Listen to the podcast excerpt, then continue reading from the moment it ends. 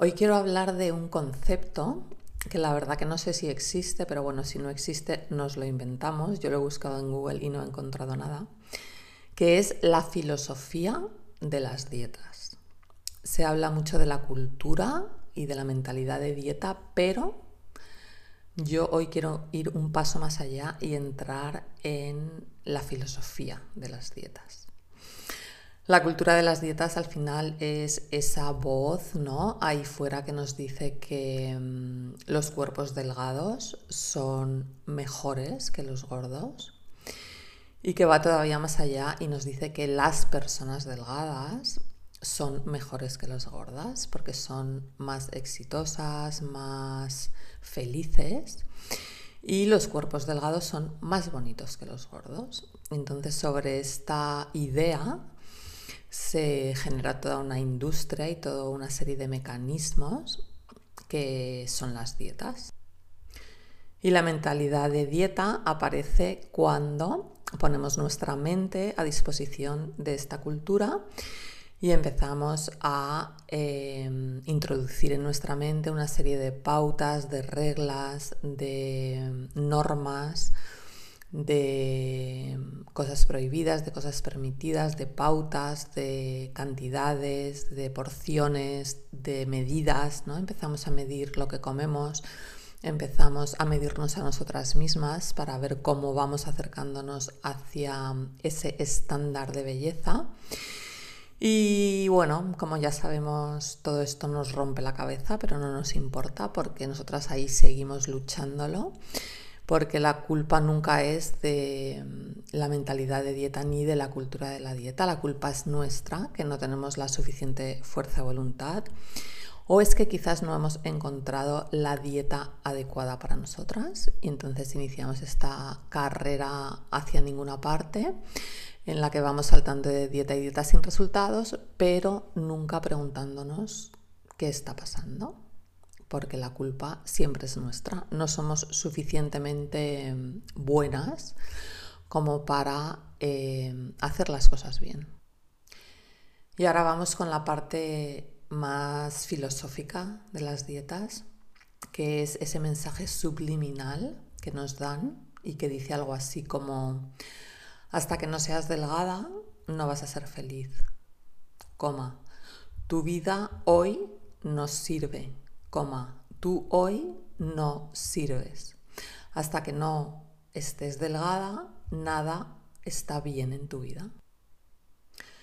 Y nosotras vamos y nos lo creemos y actuamos en consecuencia. Y ponemos nuestra vida en pausa hasta que consigamos ese objetivo. Y a veces lo conseguimos y de alguna manera nos damos cuenta de que algo falla y en vez de pararnos a reflexionar, a cuestionar, ¿no? ¿Qué está pasando con esto de las dietas? ¿Qué me está pasando con mi cuerpo? ¿Qué estoy buscando? ¿Qué, qué, ocurre aquí? En vez de hacernos preguntas, volvemos al punto de partida y volvemos a iniciar el mismo camino, ¿no? Y este es el famoso efecto rebote, ¿no? Es como que es un camino de ida y vuelta que podemos andarlo, no sé, 15, no sé cuántas veces en nuestra vida, sin darnos cuenta de que es el camino equivocado porque está basado en una cultura, en una mentalidad y en una filosofía equivocadas.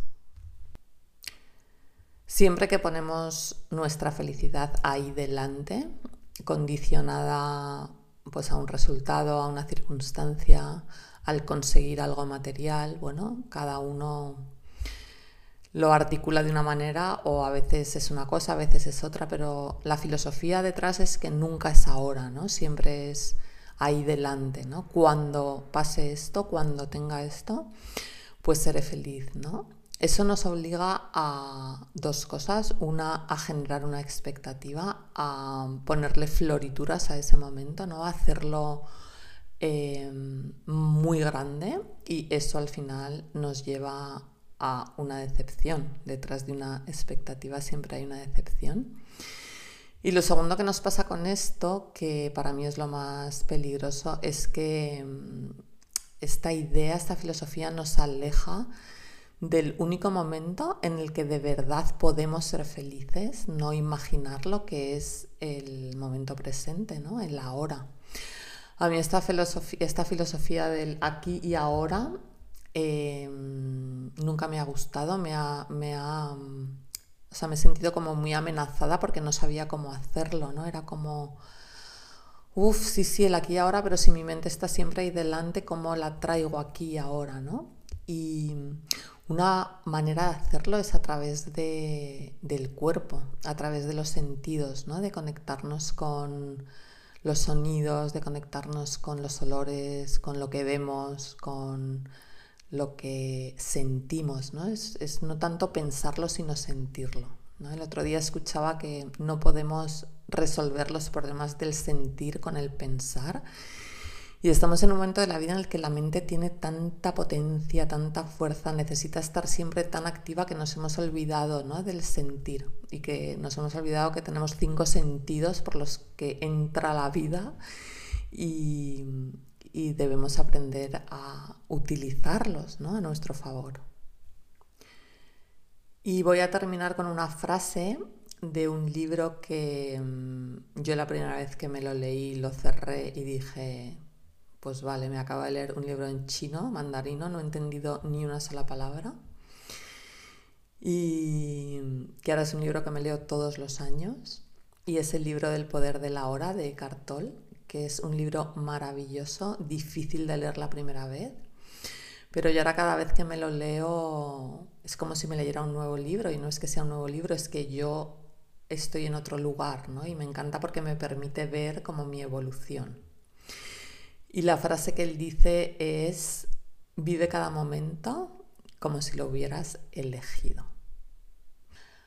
Bueno, pues con esta frase tan filosófica barra espiritual, porque él es muy espiritual, me despido. Aprovecho para desearos feliz Navidad, feliz Año Nuevo, que estamos ya terminando el año 2022, madre mía. Y mm, gracias como siempre por estar ahí, por escucharme y nos vemos el año que viene. Un beso a todas.